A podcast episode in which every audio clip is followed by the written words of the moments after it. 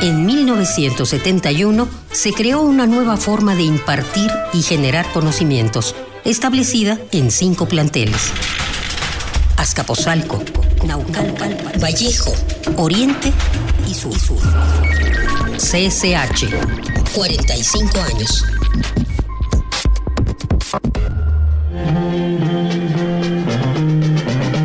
En el CCH, el concepto de aprendizaje cobra mayor importancia que el de enseñanza en el proceso de la educación.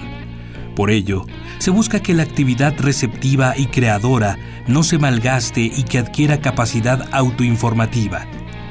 Las materias que cursan los alumnos de los colegios fueron diseñadas cuidadosamente y planeadas de forma que se optimice el tiempo en el que se imparten, como declaró el doctor Pablo González Casanova en una entrevista de 1971 año de la creación del CCH.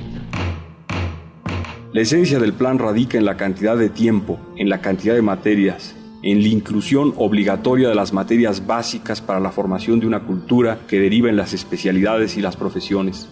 Si se rompe el núcleo esencial, la cantidad de materias y de horas, se romperá con la esencia misma de esta reforma y se regresará otra vez a informar al estudiante, disminuyendo la posibilidad de formarlo y desde luego la experiencia demostrará la necesidad de una serie de cambios, de ajustes, restas y adiciones.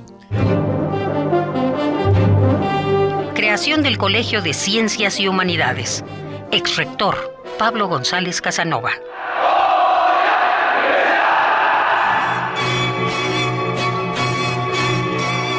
Radio UNAM celebra el aniversario de uno de los sistemas de enseñanza media superior más importantes del país.